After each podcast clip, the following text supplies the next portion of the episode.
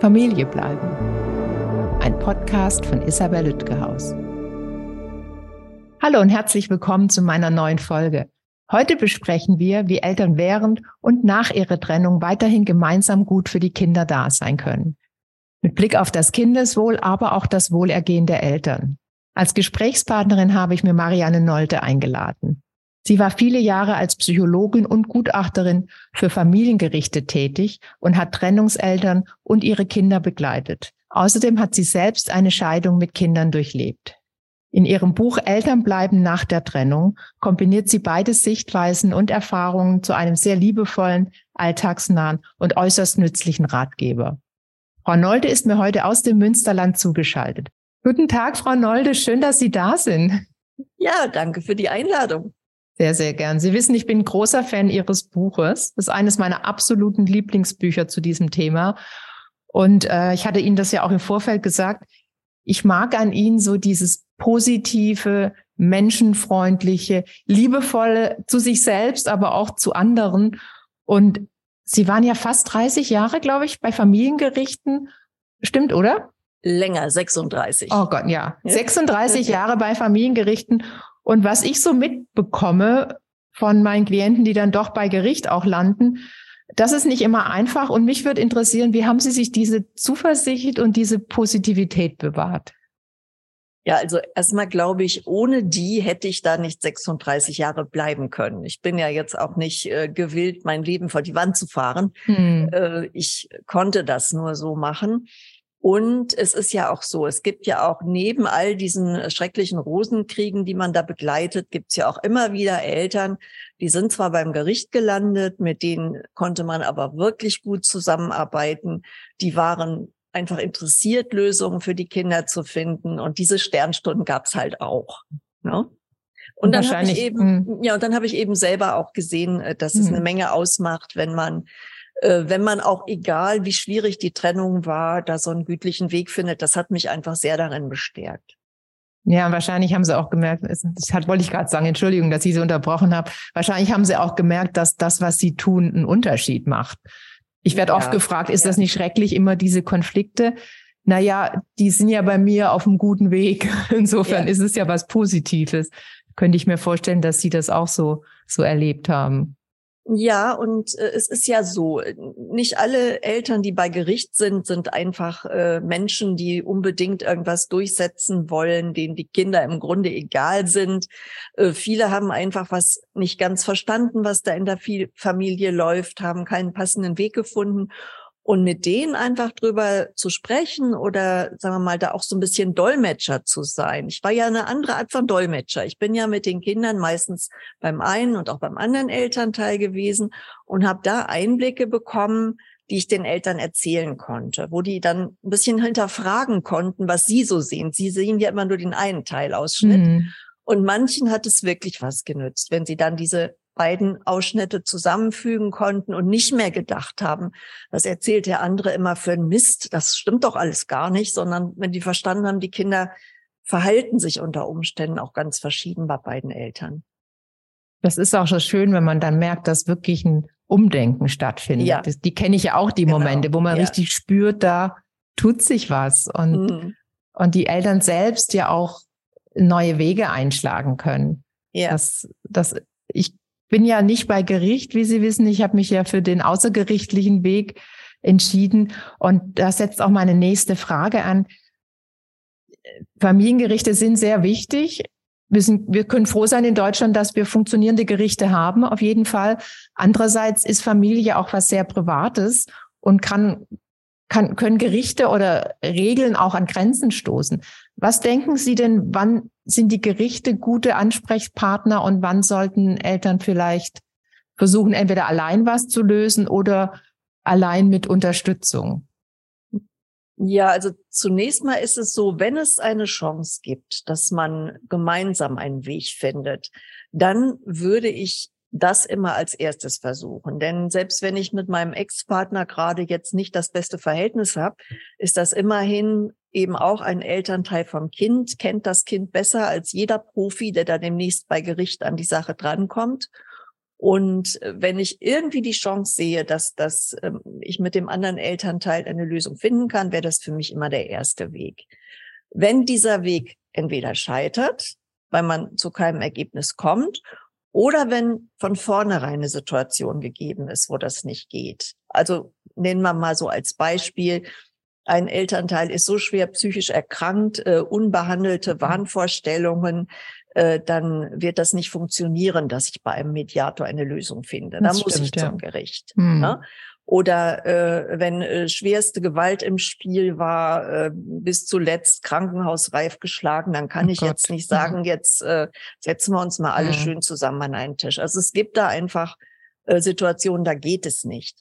Aber es gibt dann auch die vielen Situationen, wo man, so wie mir es zum Beispiel ging, zwar persönlich total gekränkt ist, die ganze äh, Lebensplanung liegt gecrasht vor einem zu Boden, mhm. aber äh, es ist nichts dabei, was so ist, dass man sagen muss, vor diesen Menschen muss ich ab jetzt meine Kinder schützen.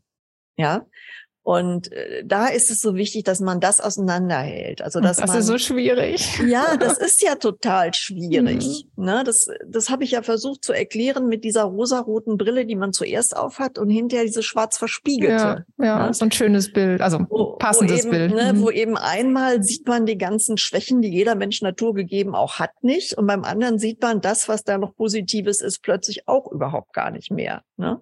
Mhm. Und das hm. ist eine Gratwanderung. Aber wenn man, sagen wir mal, ein bisschen ehrlich mit sich ist, wird man ja schon erkennen können, äh, dass es ein Unterschied ist, ob mich mein Ex-Partner jetzt einfach nur betrogen und sich für eine andere entschieden hat oder ob der äh, mich und die Kinder geschlagen hat oder ob meine Ex-Frau äh, so schwer drogensüchtig ist, dass ich der gar kein Kind anvertrauen kann. Also das wird man, wenn man so ein bisschen selbstkritisch mit sich ins Gericht geht oder vielleicht auch sich irgendwie eine Beratung sucht, wenn man unsicher ist, ähm, wird man das schon, glaube ich, auseinanderhalten können.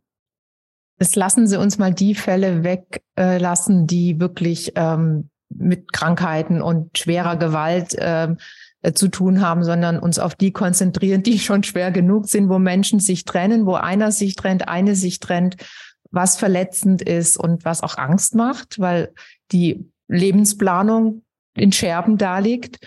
Und Sie hatten selbst gerade Ihre eigene Geschichte angesprochen und ich traue mich auch, das anzusprechen, weil Sie ja auch in Ihrem Buch, das ist ja auch eines dieser ähm, großen Vorzüge Ihres Buches, beides darstellen. Sich als Expertin, aber auch sich als Trennungsmutter oder mhm. getrennt gewordene Mutter. Und da habe ich ja zwei Fragen eigentlich. Die eine ist, was waren für Sie die größten Herausforderungen in Bezug auf Elternbleiben und Kinder und so?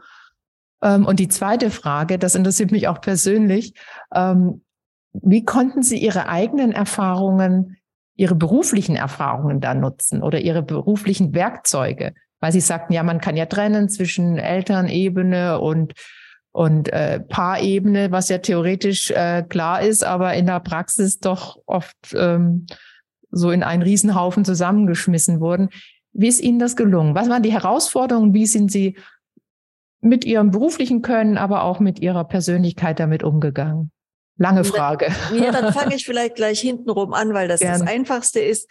Äh, mein berufliches Wissen hat mir insofern geholfen, weil ich ganz genau wusste, was mit unseren Kindern passieren wird, wenn ich meiner Kränkung nachgebe und äh, da jetzt ohne Rücksicht auf Verluste versuche, irgendwas durchzuziehen, was ihnen nicht gut bekommt. Also ich wusste, ich wusste erstmal, äh, wenn ich jetzt äh, darin verharre, dass ich den Vater meiner Kinder eigentlich nur noch ganz schrecklich finde, dann tue ich meinen Kindern was an, was ich ihnen nicht antun möchte. Hm. Und das war eine ganz große Motivation. Also ich hatte durch mein Wissen eine hohe Motivation.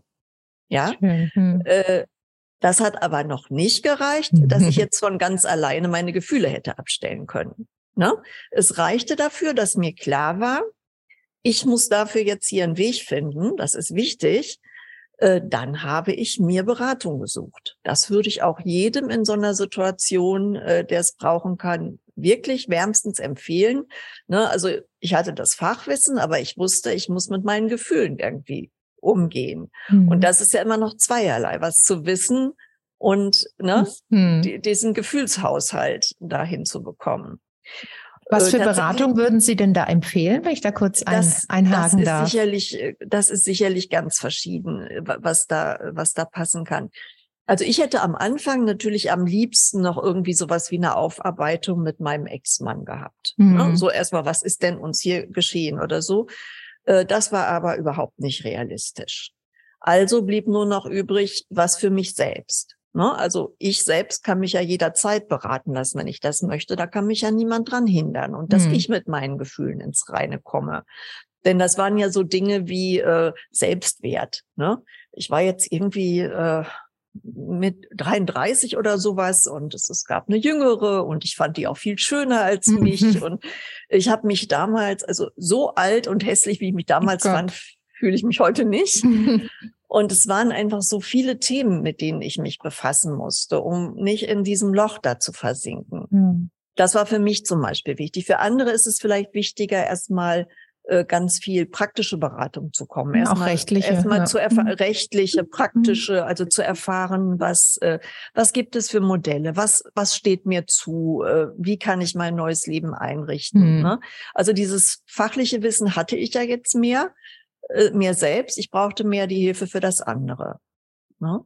Aber in jedem Fall, egal welcher, welchen, welche Variante man da wählt, es ist schon gut in so einer Situation, in der man so angeschlagen ist hm. und gleichzeitig die Verantwortung für Kinder hat, die einen jetzt besonders brauchen, weil sie auch angeschlagen ja. sind. Äh, da ist es einfach gut, man hat da irgendwie noch so eine starke Figur im Rücken, die einen unterstützt.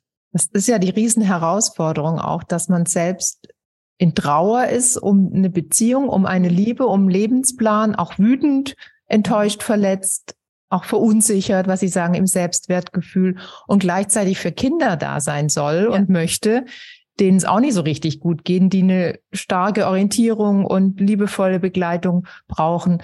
Da frage ich mich oft, wie, wie bekommen Mütter das hin, dass sie einerseits authentisch sind gegenüber den Kindern, aber andererseits sie auch nicht äh, mit, mit ihren Sorgen beladen.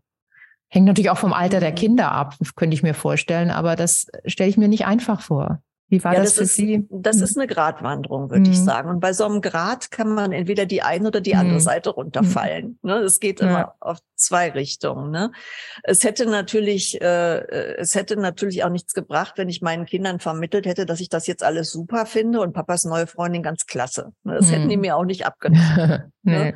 Mhm. Also aber es ist ja doch noch ein Unterschied, ob ich jetzt irgendwie zu erkennen gebe, ich bin da total traurig drüber, aber es ist jetzt so, wie es ist. Und mhm. äh, äh, das Allerwichtigste ist jetzt erstmal, dass ihr ne, keinen von uns verliert. Ja. Das konnte ich authentisch sagen. Und äh, das ist muss halt jeder gucken, wo das ist, was er authentisch sagen kann. Mhm. Also irgendwie den Kindern was vorzumachen und ganz andere Gefühle vorzugaukeln, geht ja nie. Das irritiert die nur zusätzlich. Das merken die auch. Ja, ja. Das merken mhm. die auch. Ähm, aber ich kann ja, äh, also meine, ich kann jetzt den ganzen Tag nur noch weinen und den Kindern irgendwie immer vorerzählen, dass ihr Vater schrecklich ist. Oder ich kann eben zwar traurig sein, aber irgendwie mich jetzt drum kümmern, mein Leben da neu zu organisieren und irgendwie äh, vielleicht ausstrahlen. Ich weiß zwar auch noch nicht genau, wie es geht, aber es wird schon weitergehen. Also auch eine Akzeptanz vermitteln und sagen, wir bekommen das hin mhm. als Familie und vielleicht auch den Kindern äh, zu vermitteln, ihr müsst euch nicht um mich kümmern. Ja. Das ist ja auch oft so, dass sie denken, oh, ich gehe lieber nicht zu Papa, weil Mama ist so traurig, ja. sondern dass sie sagen, nee, ist nicht einfach gerade, aber ist auch wichtig, dass ihr Zeit mit dem Vater verbringt. Ähm, das kriegen wir alle schon gemeinsam hin.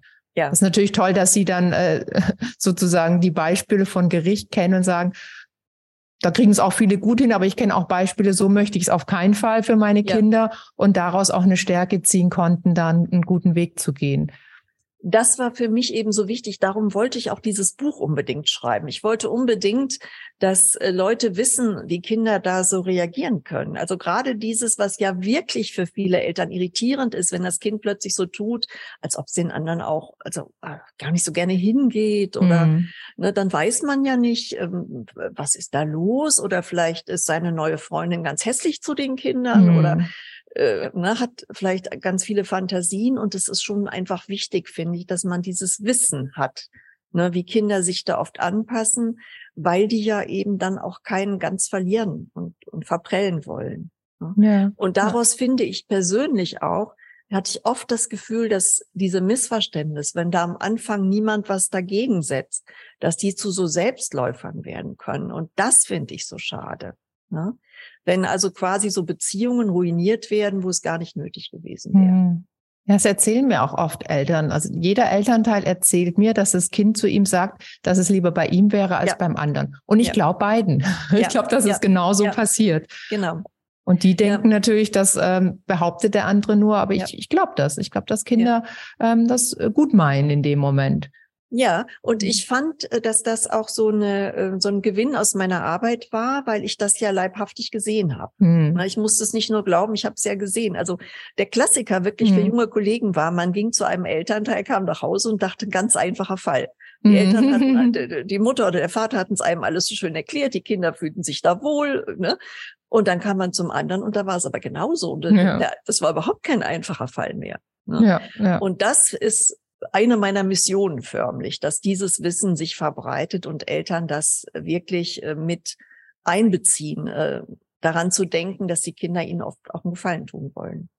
Also wollten Sie anderen Eltern sozusagen die Erfahrung am eigenen Leib, an den eigenen Kindern ersparen, sondern ihre Erfahrung aus der eigenen Trennung, aber auch kombiniert mit ihrer Arbeit vor Gericht sozusagen sehr schön aufbereitet und sehr gut leserlich ja. Äh, präsentieren, damit die sagen können, das möchte ich für meine Kinder und das möchte ich nicht für meine ja. Kinder.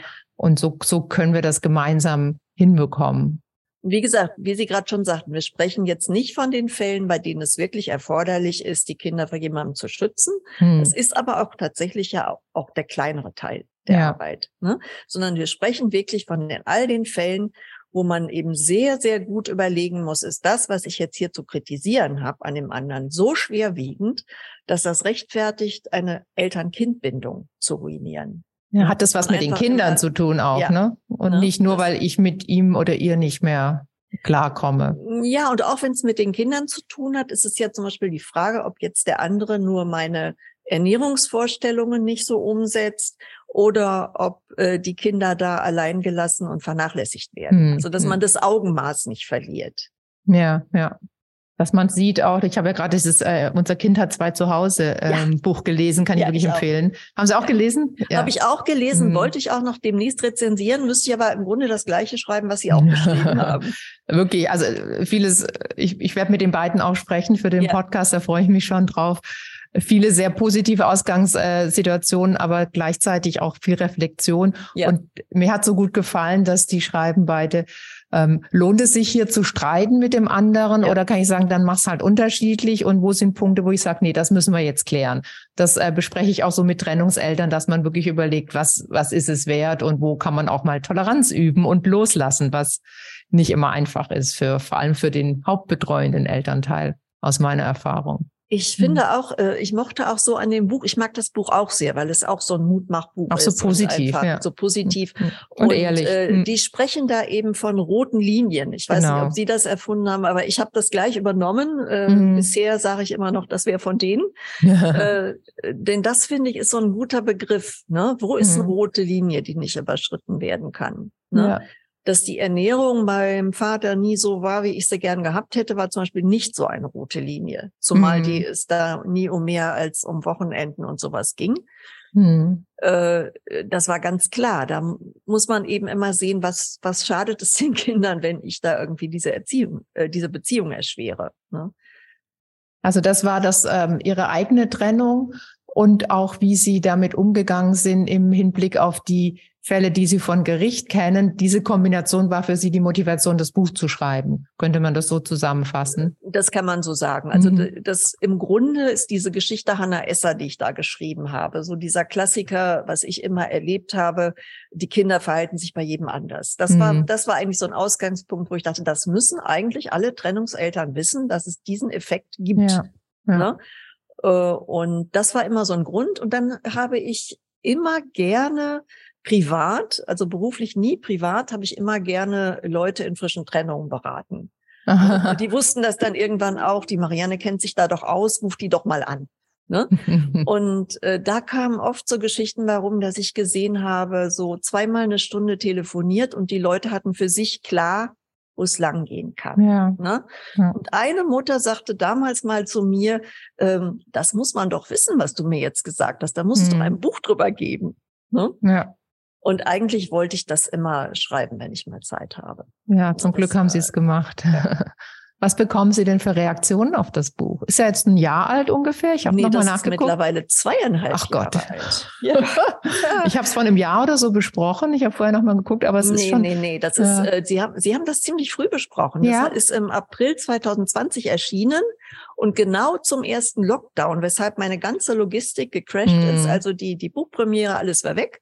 Und da bin ich äh, von jetzt auf gleich habe ich mir Instagram angeschafft. Facebook hatte ich schon und sie haben mich da ganz schnell bei Instagram, ich glaube, ich war ein paar Tage da, entdeckt und daraus ja. haben sich dann so Dinge ergeben. Ach schön, ja. Ja, das war, äh, so lang ist das schon. Und die, wow. Äh, die Rückmeldungen sind sehr positiv. Hm. Hm. Also ich war auch noch sehr besorgt zunächst, äh, das überhaupt zu machen äh, weil ich als Gutachterin natürlich auch schon in Schusslinien stand. Ja. ja. Und ich habe auch mal eine Zeit meines Lebens mit Morddrohungen verbracht. Das ist keine schöne Sache. Ne? Glaube ich Ihnen sofort. Und ja. äh, das war aber Gott sei Dank niemand, den ich begutachtet habe. Das hat mich sehr getröstet, dass es wenigstens niemand war, mit dem ich gearbeitet habe. Ach, das hätte ich jetzt äh, gedacht, tatsächlich. Nee, Jemand, nee, der so nicht so gut wegkam. Hm. Nee, nee, nee, aber Gott gut. sei Dank nicht. Hm. Das ist nie passiert.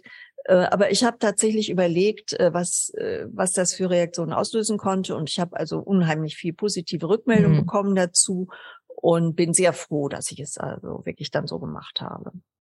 Was ich hatte zwischendurch auch, auch, an ein Pseudonym gedacht, um jetzt ja. zu umgehen, aber dann hätte ich nicht als Person äh, dafür gerade stehen können. Und ich bin ja auch noch Fachpsychologin für Rechtspsychologie gewesen. Wow. Und das wäre ja alles irgendwo äh, untergegangen. Ja. ja. mögen die Verlage auch nicht so gern. Sie hätten es gemacht. Also ja. sie haben sich darauf mhm. ein, also ich, als ich da das erste Mal bei Drömer Knauer war, äh, war mir das noch nicht ganz klar. Und die haben nicht gesagt, wir machen es aber nur unter ihrem Namen dann. Das ah, okay. Was mir eben auch so gut gefällt, was ich vorhin schon sagte, ist, dass sie liebevoll mit sich selbst, aber auch liebevoll mit Trennungseltern umgehen, weil ich weiß es aus meiner Mediationspraxis, dass die oft sehr verwundet und erschöpft sind und das Letzte, was sie brauchen, ist jemand, der zu ihnen sagt, mein, reißt euch zusammen, kriegt ihr das nicht mhm. besser hin oder, oder nein, anscheinend im Moment nicht. Und das ist menschlich auch allzu verständlich. Und was Sie eben sagten, ist, dass manchmal nur so ein paar Ideen und Gedanken helfen, aus diesem Wust rauszukommen und in eine Richtung zu gehen, die, die ähm, hilfreicher ist als manches, was man bisher probiert hat. Mhm. Also Orientierung und Vorschläge auch einfach nur. Was machen andere? Ich sage, ich, ich darf ja keine, keine Lösung vorgeben, aber ich sage ab und zu einfach, was andere Eltern machen in ähnlichen mhm. Situationen. Und das äh, zeigen sie ja auch mit ihrem Buch und dann noch mit diesem sehr persönlichen, ähm, ähm, mit den sehr persönlichen Erfahrungen. Ja, ist im Grunde so eine Horizonterweiterung, ne? ja. ne? dass man den Horizont ein bisschen weiter macht und dann mhm. findet sich vielleicht eine Lösung, die man vorher noch gar nicht irgendwo gesehen hatte. Mir ist übrigens auch extrem wichtig, dass, bevor ich das vergesse, mir ist immer total wichtig, äh, dieses Elternbleiben ist ja schon im Buchtitel, ist ja auch mein, mein Anliegen und mein Ansinnen. Äh, was ich immer nicht möchte, ist, dass Menschen, die wirklich alleinerziehend sind, weil es gar nicht anders geht, äh, mhm. dass, dass das irgendwie in so ein Defizit äh, gestellt wird, so nach dem Motto, alle Kinder brauchen beide Eltern. Nein, manche haben nur einen Elternteil ja, ja. und leben ein gutes Leben. Und ich finde es also ganz fatal zu sagen, ja, da ist ja von vornherein schon Hopfen und Malz verloren. Das möchte ich auf gar keinen Fall. Ist mir sehr wichtig. Die beste Lösung ist immer dann, wenn beide Eltern in Frage kommen, dass beide Eltern bleiben. Wenn es aber leider aus irgendeinem Grund nicht so ist oder ein Elternteil sich wirklich auch äh, selbst äh, wegbewegt, dann soll auf keinen Fall äh, das, das Kind, äh, Mutter oder Vater dann äh, denken müssen, ja, also wir haben es vergeigt. Ne? Die machen vielleicht einen ganz tollen Job. Was gut, dass Sie das nochmal sagen. Ich, ich erlebe das auch oft und ich könnte mir vorstellen, ich bin natürlich nicht wie Sie Expertin, aber von den Erfahrungswerten aus meiner Praxis, wenn ein Elternteil liebevoll und stabil ist, ist das schon ganz viel wert. Ja, ja. Schön wäre noch ein anderer, aber ein Elternteil kann da schon ganz viel äh, Positives bei einem Kind bewirken und das Kind, wenn das Kind kontinuierlich durch diese Person begleitet wird, muss auch nicht mal immer ein Elternteil sein. Mhm. Eine nahe Bezugsperson kann auch eine Großmutter sein oder ja. ein Stiefelternteil oder jemand anderes, dann hat das Kind schon, schon ganz viel, womit es aufwachsen kann. Und es ist gut, dass Sie das nochmal sagen. Jetzt hören uns ja vielleicht Eltern zu, die über eine Trennung nachdenken oder gerade so in der Trennung ähm, sich befinden. Was würden Sie denen denn so als, als Gedanken mitgeben wollen?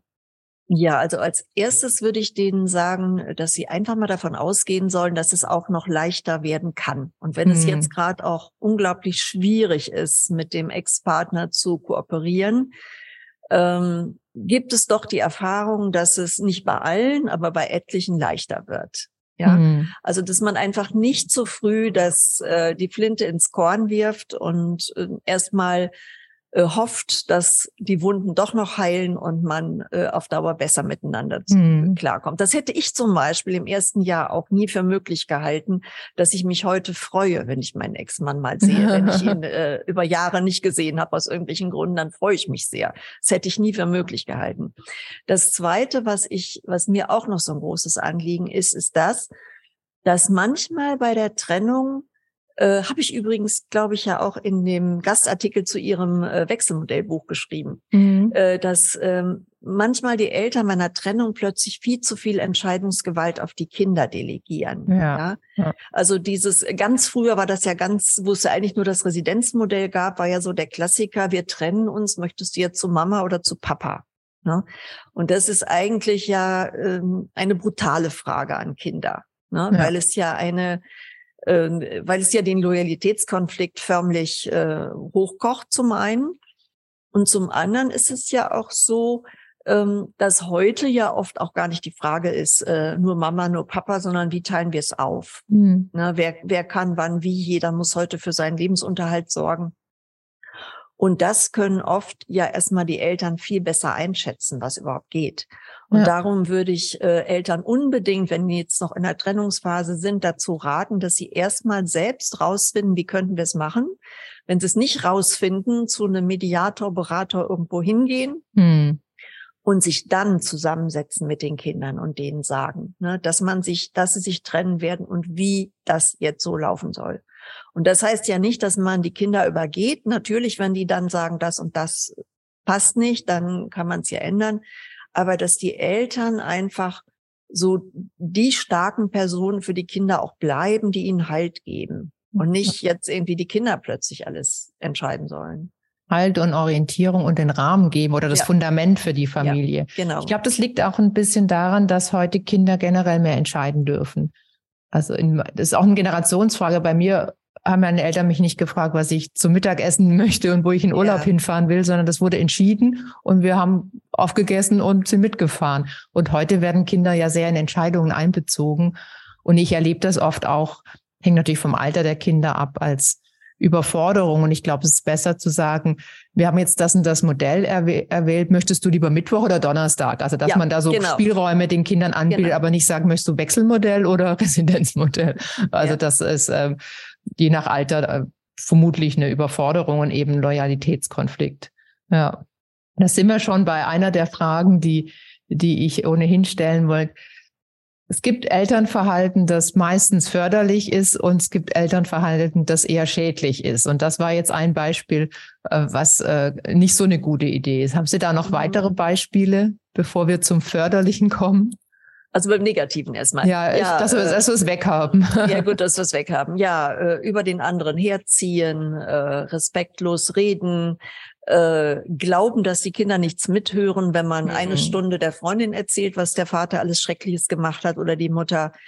Ähm, also diese Dinge, also alles das, wo die Kinder so mitbekommen, meine Eltern hassen sich jetzt, äh, die lassen kein gutes Haar mehr aneinander. Äh, das ist ganz schwierig für, für Kinder. Man denkt ja, das ist selbstverständlich, ist es aber tatsächlich nicht. Das passiert ganz viel. Und ähm, ich weiß nicht, ob ich Sie mir das erzählt haben oder in Ihrem Buch steht oder jemand anders. Man wertet damit ja auch das Kind ab, das ja. die Hälfte vom anderen Elternteil ja. stammt. Ich weiß genau. nicht, ob genau. das von Ihnen stammt. Ja, ich erwähne das, das, auch gerne, ja, aber ich bin okay. auch nicht die Einzige, die das sagt. Ja, das ähm, ist nochmal ein zusätzlicher Gedanke, dass es sowieso schon keine gute Idee ist. Und doch passiert es so oft. Da sind wir wieder bei dem vorhin, was ich gesagt habe. Der Elternteil versucht mit der Trennung umzugehen, wozu, wozu auch Wut und Schuldzuweisungen äh, eine Zeit lang gehören. und ähm, versucht es entweder vor dem Kind zu verstecken, was meistens gar nicht funktioniert, weil die natürlich Telefonate und Streits mhm. mitten in der Nacht dennoch mitbekommen, oder tatsächlich direkt vor dem Kind. Und nicht jede Person ist da so sortiert wie sie, zu sehen und zu erkennen, was tue ich da gerade meinem Kind an. Aber das ist was, wo sie auf jeden Fall sagen, versucht es zu vermeiden. Ja, und was immer noch geht, äh, äh, nicht, dass ich einen falschen Eindruck erwecke. Wir haben in der, bevor wir uns getrennt haben, gab es auch mal eine ganz unschöne Situation, die ein Kind mitbekommen hat. Mhm. Ne? Also ich wollte jetzt nicht vermitteln, dass wir nee. immer zu nur reflektiert durchs Leben gingen, aber die Situation war für mich auch so, dass mir klar wurde, also das kann so nicht weitergehen. Das ist nicht das, was wir hier vorleben wollen. Ähm, man kann sich entschuldigen. Also man kann Kindern auch sagen, dass das ganz großer Mist war, dass es einem wirklich furchtbar leid tut und man darauf hinwirken will, dass sowas nicht wieder vorkommt. Ja, dass ja. es mal passiert ist und dass ja. man, dass es an, dass es eine schwierige Situation war, aber ja. das Einordnen fürs Kind, ich glaube, das kommt auch im Buch vor, oder? Die Situation. Da ist eine Situation, wo sie ja, sagten, das lief nicht so optimal. Ja, ja, ja, ja. Und wie gesagt, mhm. gerade dieses, äh, das habe ich ja auch als Geheimtipp sogar geschrieben, dass man sich entschuldigen kann, sogar bei Ex-Partnern.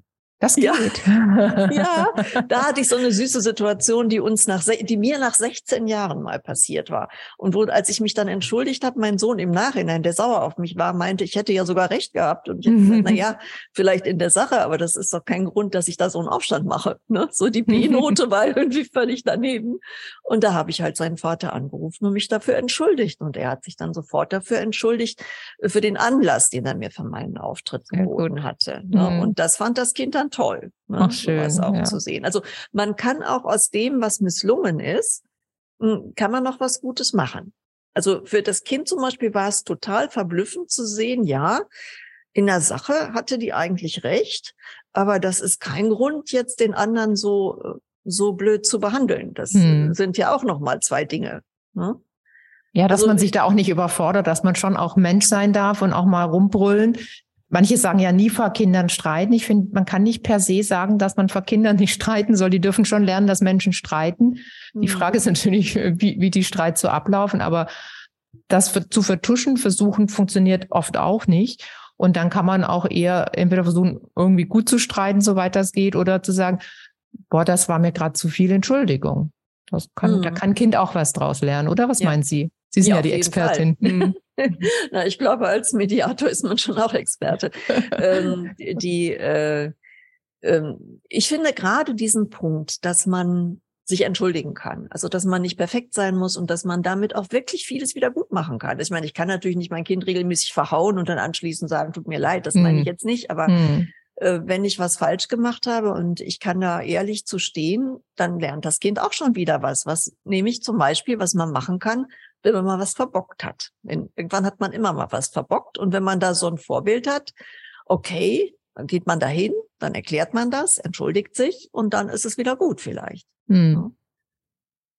Da sind wir schon beim förderlichen Verhalten. Was ja. denken Sie denn, können Eltern tun, um äh, den Kindern gut durch die Trennung zu helfen? Ja, da bin ich auch wieder ganz mit dem Buch, was Sie gerade sagten, mein Kind hat zwei zu Hause. Die hatten ja als Punkt eins Wertschätzung, nannten Sie das, glaube ich. Ne? Also Wertschätzung ist für mich ein absolutes Supertool. Ne? Wenn man also irgendwie schafft, den anderen Elternteil noch irgendwie wertzuschätzen. Mhm. und das den Kindern auch mal so durchblicken lässt. Und das ist nicht unbedingt so schwer. Ne? Mhm. Also ich fand immer, das Einfachste war, ich war noch jung genug. Ich hätte mit meinem zweiten Mann Kinder bekommen können. Aber nicht diese. Diese hm, Kinder, die ich hatte, ja. konnte ich nur mit diesem Mann bekommen. Und die möchte ich auch nicht tauschen gegen irgendwelche Kinder, die ich theoretisch mit meinem zweiten hätte kriegen können. Mhm. Und allein das zum Beispiel kann man einfach schon mal gut finden. Also eine Dankbarkeit ich, auch, so ein Stück ja, weit. Genau, für genau. die gemeinsame Zeit und für die gemeinsamen Kinder. Genau. Mhm. Und das ist ja immer noch da. Selbst, selbst wenn der Typ fast alles falsch gemacht hat, diese Kinder, die verdanke ich ihm halt auch. Ja, schöner ne? Gedanke, ja. Mhm. Und das andere ist, ähm, dass Kinder das auch einfach unheimlich, ihnen das unheimlich gut tut. Also gerade wegen dem, weil sie ja auch ein Stück Teil von diesem Elternteil sind und äh, weil, weil sie den halt auch lieben und äh, weil sie Ähnlichkeiten mit dem haben, ist es einfach schön, wenn man über den was Gutes hört. Ne? Und ähm, da hatte ich jetzt auch wieder den Vorteil, dass ich ja beruflich so viele Erfahrungen habe. Und ich habe zum Beispiel durchaus mal erwähnt, Mm, wir hatten eine finanzielle Regelung gefunden, die war sogar aus Sicht meines Anwaltes für mich gar nicht mal so gut, aber ich fand die okay. Ähm, und dann habe ich den Kindern zum Beispiel erzählt, äh, dass das ganz toll ist, dass ich mich da immer darauf verlassen kann, dass wir immer jeden Monat dieses Geld bekommen und dass ich das von der Arbeit kenne, dass das manchmal auch so schwierig ist, dass das keine kommt, Selbstverständlichkeit mal nicht hm. kommt und dass es unser Leben einfach leichter macht. Ne? Ich finde, das schadet ja nichts, wenn man solche Dinge mal erwähnt. Ne? Also auch für sich selbst zu überlegen, erst nicht mal was, nicht nur was habe ich ihm zu verdanken, auch die mhm. Kinder, die gemeinsame Zeit. Es gab ja auch schöne Jahre in aller Regel, ja. aber auch äh, manchen Eltern hilft darüber nachzudenken, dass der andere ein guter Elternteil ist, auch wenn er als mhm. Partner in vielerlei Hinsicht dann enttäuschend vielleicht war und verletzend. Aber auch sowas, zu sagen, der zahlt jeden Monat einen gewissen Betrag, das ist auch keine Selbstverständlichkeit. Da kenne ich andere Fälle aus meinem Beruf oder auch, man mhm. kennt ja auch im Freundeskreis andere Fälle. Und äh, das ist was wert. Oder er nimmt den Umgang regelmäßig wahr oder oder das auch da den Blick aufs Positive. Ja, schön. Und ich habe es auch umgekehrt, äh, gerade weil ich ja auch so gekränkt war am Ende dieser äh, dieser Ehe, habe ich das hat mir das auch viel bedeutet, dass der Vater irgendwann anfing mir zu sagen, wie toll er das findet, wie ich das mache mit den Kindern. Das war schon so balsam für meine Seele. Mhm. Ne? Mhm. Und so, so, kann sich das auch gegenseitig dann so ein bisschen mhm, verstärken, verstärken, wenn man da so hinkommt. Ne? Mhm. Das, dazu muss man nicht alles gut finden, was der andere macht. Äh, ne? Das ist alles nicht nötig. Aber wenn man es halt noch wertschätzen kann, auch in aller Unterschiedlichkeit. Der jüngere Sohn, meine Kinder sind ja jetzt alle erwachsen. Von daher habe ich den großen Vorteil, dass die ja auch quasi uns so ein erwachsenes Feedback geben können zu dem Ganzen. Ne? Ja. Und äh, der eine Sohn sagte immer, das ist so eigentlich, er kann sich gar nicht als armes Scheidungskind irgendwie so sehen, weil mhm. er sagt, er hat Ne, er hatte da den Zugang zu allem und er konnte sich von allem so das Beste raussuchen. Er konnte sehen, Menschen leben verschieden. Ne? Es gibt mhm. ganz verschiedene Möglichkeiten, wie man leben kann. Und dann suche ich mir eben das Beste raus. So fand Schön. er das. Ja. Das versuche ich oft als Technik zu nutzen, zu sagen, stellen Sie sich mal vor, Ihr Kind ist jetzt 20, wenn die irgendwie vier sind. Und wenn es dann zurückschaut und sagt, meine Eltern haben sich getrennt, aber alles in allem ist das gut äh, gelaufen, was müsste mhm. dann passieren? Dass man ja. auch mal den Blick so an ja. die Vierjährige kann es noch nicht einschätzen, aber wenn man so diesen Blick von in, in dann 16 Jahren in dem Fall zurück, dann nochmal noch mal aus einer anderen, aus einem anderen Blickwinkel das zu betrachten. Ja, finde ich eine ganz gute Idee. Hm. hm. Dankeschön. Ähm, jetzt ist es ja, ich sage immer zu den Trennungseltern, ich habe eine gute Nachricht für Sie, es kann nur besser werden. Wenn es gerade so schwierig ist, haben Sie ein bisschen auch bestätigt, man sagt so grob, das erste Jahr ist am schwierigsten und meistens, nicht alle Menschen, aber die meisten können dann irgendwann sagen, so, nicht gut gelaufen, aber jetzt machen wir das Beste draus und als Familie an einem Strang ziehen.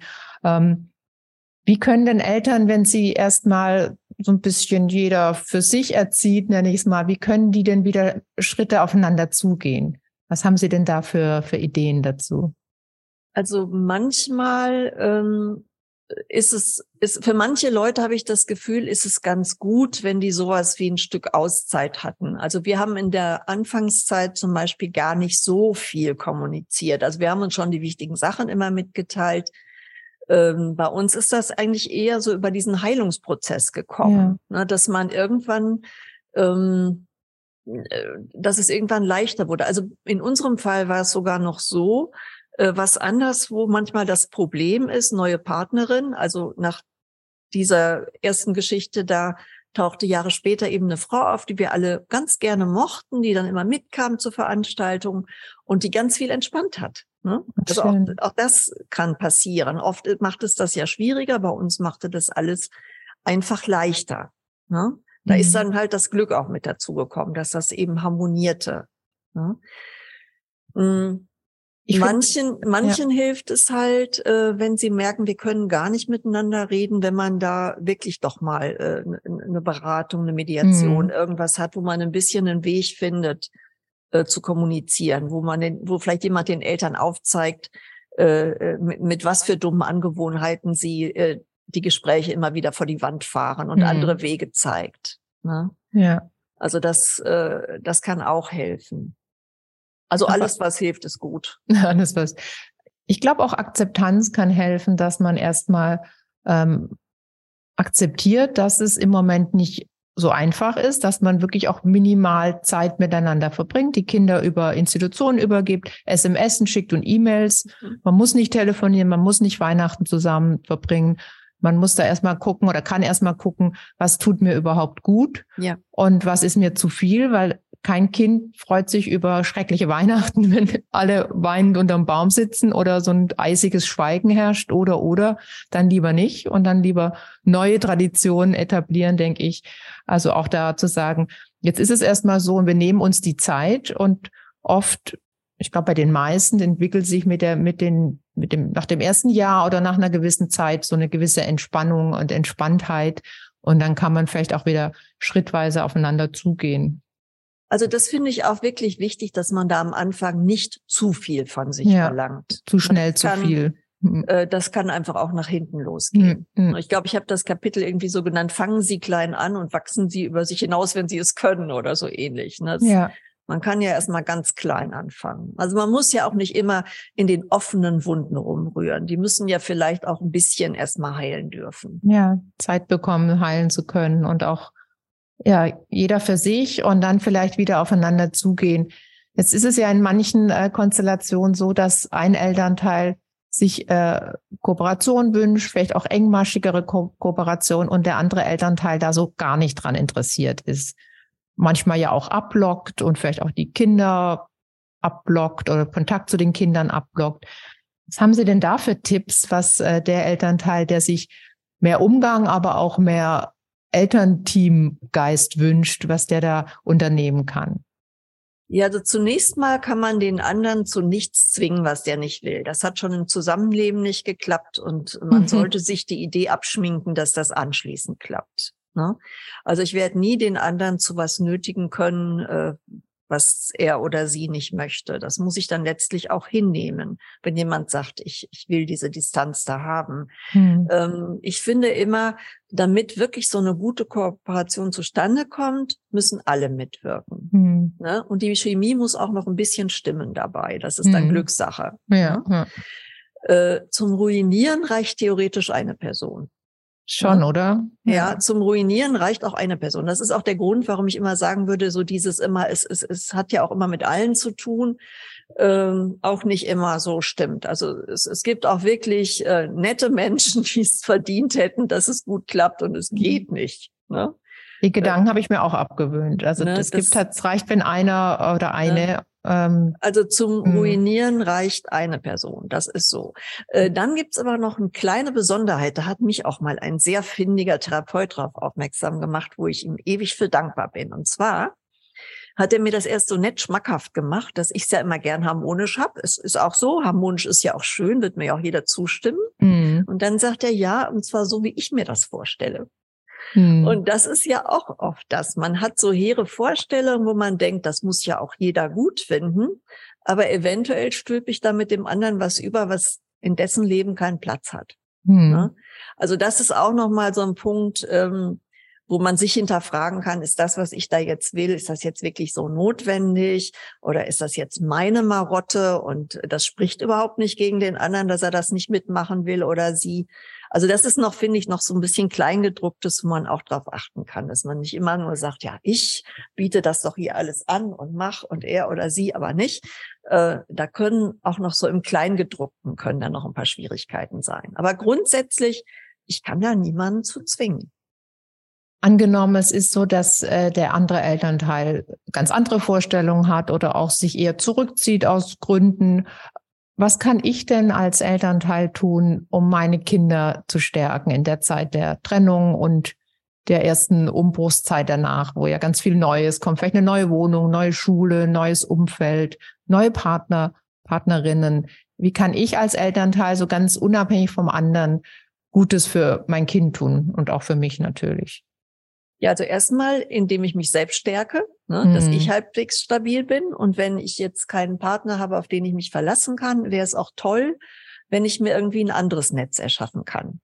Denn eine Person ganz alleine mit möglichst noch mehreren Kindern ist eine ganz schwierige Sache. Man wird auch mal krank. Man kann mhm. auch mal nicht. Ne? Also ich mhm. finde es einfach unheimlich gut, wenn man da auch die eigene Stärkung so sieht. Damit ich ein starker Elternteil sein kann, brauche ich auch die passenden Bedingungen dafür. Äh, dann, wenn jetzt zum Beispiel dieser Punkt ist, dass jetzt der andere Elternteil sich von sich aus wenig interessiert, äh, würde ich immer so im Blick behalten, dass das für den Selbstwert der Kinder erstmal eine Herausforderung ist. Das Kind wird sich fragen, äh, tja, bin ich das nicht wert? Warum ne, interessiert sich meine Mama nicht für mich? Warum interessiert sich der Papa nicht? Da würde ich ohne zu lügen, natürlich auch immer gucken, gibt es Gründe. Also wenn ich jetzt zum Beispiel weiß, da liegt irgendwie eine psychische Erkrankung vor oder irgendwas, weswegen der sich nicht kümmern kann oder die, hm.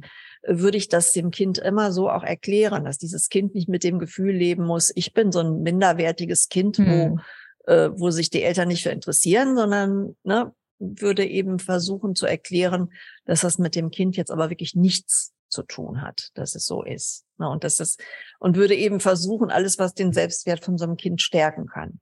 Was es die Schuld nicht bei ne? sich sucht. Und sozusagen. nicht noch, mhm. und nicht noch quasi diesen anderen Weg gehen zu sagen, ja, ich finde den auch ja scheiße. Ne? Da mhm. sieht man mal wieder. Ne?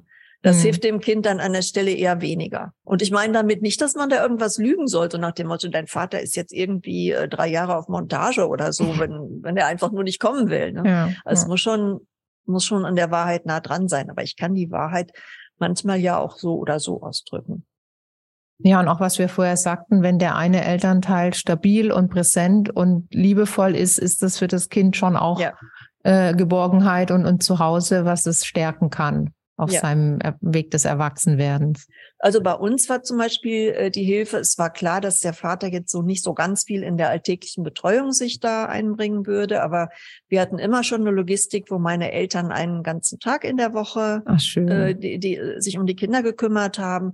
Und auch, wenn mal irgendwie Kinder krank waren, konnten die mal zur Oma und Oma hatte immer so alle möglichen Heilkräuter und dann waren die wieder gesund.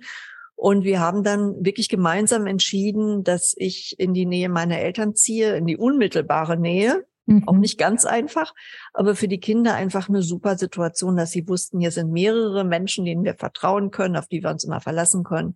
Ähm, das war für mich äh, nicht ganz einfach, mhm. aber alles in allem war es für unsere Situation die beste Lösung und auch die beste Lösung, dass wir das auch gemeinsam als Eltern jetzt als Lösung gut fanden also gemeinsam entschieden haben. Ja. Für Sie war es nicht einfach dieser Ortswechsel oder dieses wieder zurück zu den für Eltern? Mich, ja, mhm. das war für mich in, in das Dorf meiner Kindheit. Da hatte mhm. ich jetzt, war jetzt nicht der, mein, mein Traum vom Leben gewesen, Verstehe ne, ich, dass ja. es so kommt. Mhm. Und äh, für die Kinder war es aber eine sehr vertraute Sache und es war damals, äh, wie gesagt, die beste Lösung. Und da war auch, ich finde, denke auch oft, egal welches Modell man wählt, wenn die Kinder immer so diese Sicherheit haben, das finden jetzt meine Eltern beide so gut und richtig, hm. dann finden das die Kinder tendenziell auch eher gut und richtig. Ja, ja. Ne? Ja, ich glaube, das ist wichtiger, dass die Eltern äh, gemeinsam sich für ein Modell entscheiden, als für welches Modell sie sich entscheiden. Ich glaube das auch. Mhm. Ja, also wir hatten ja nun wirklich dieses klassische Residenzmodell und nicht mit annähernd so viel Kontakt wie heute. Aber jetzt nicht, weil ich es nicht wollte, sondern weil er, weil es das war, was der Vater angeboten hat. Und trotzdem, als ich meine Kinder später mal versucht habe zu fragen, ob ne, ob, ob dieser Vater, der ja jetzt mengenmäßig nicht so viel da war, für sie ein vollwertiger Vater ist, konnten die diese Frage gar nicht richtig mhm. verstehen. So selbstverständlich war ja, das für die. Ja. Ne, der, der gehörte auch mal mit dazu oder bei Entscheidungen. Ähm, Ne? Und obwohl äh, sie mit dem Stiefvater zu Hause aufgewachsen sind, ja. der immer da war. Also ein Jahr nach der Trennung bin ich mit meinem Mann zusammengekommen Ach. und wir sind immer noch zusammen. Ach schön. Und das heißt, die hatten wirklich so äh, im, im täglichen Leben zu Hause auch einen Stiefvater, aber das hat die Rolle ihres Vaters überhaupt nicht angekratzt. Das ist auch eine wichtige Information für, für leibliche Väter, wenn neue Partner dazukommen gilt auch für Mütter, aber jetzt auch, ja. wenn wir gerade von Vätern sprechen, dass die ihnen nichts wegnehmen, nee. sondern die Kinder da schon, da ist schon blutiger als Wasser. Deswegen, das ist mein Vater und das andere ist der so und so, der mhm. Bonuspapa mhm. und ja. der auch ganz wichtig ist, aber der, der leibliche Vater bleibt doch meistens, wenn er es auch möchte und wenn genug Kontakt ist, mhm. dann auch ganz zentral im Leben der Kinder. Ja, wobei wir sogar hinterher noch diese lustige Geschichte hatten, dass die, die Kinder reden von mir und ihrem Stiefvater eigentlich immer als ihren Eltern, mhm. weil sie das quasi ihr Elternhaus war. Ja. Äh, und zu ihre Eltern gehört aber ihr Vater auch noch mit zu. Das sind entweder wir drei oder mein Mann und ich. Also so, dass jetzt ihr Vater und ich, das kriegen die so als Paar gar nicht mehr so richtig auf die Kette. Ne?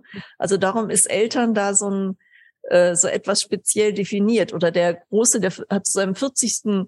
Geburtstag ähm, weil er jetzt in München wohnt, beschlossen, in NRW zu feiern, damit nicht alle reisen müssen und schrieb dann an alle, einschließlich seinen Vater, ich feiere bei meinen Eltern in Borken. und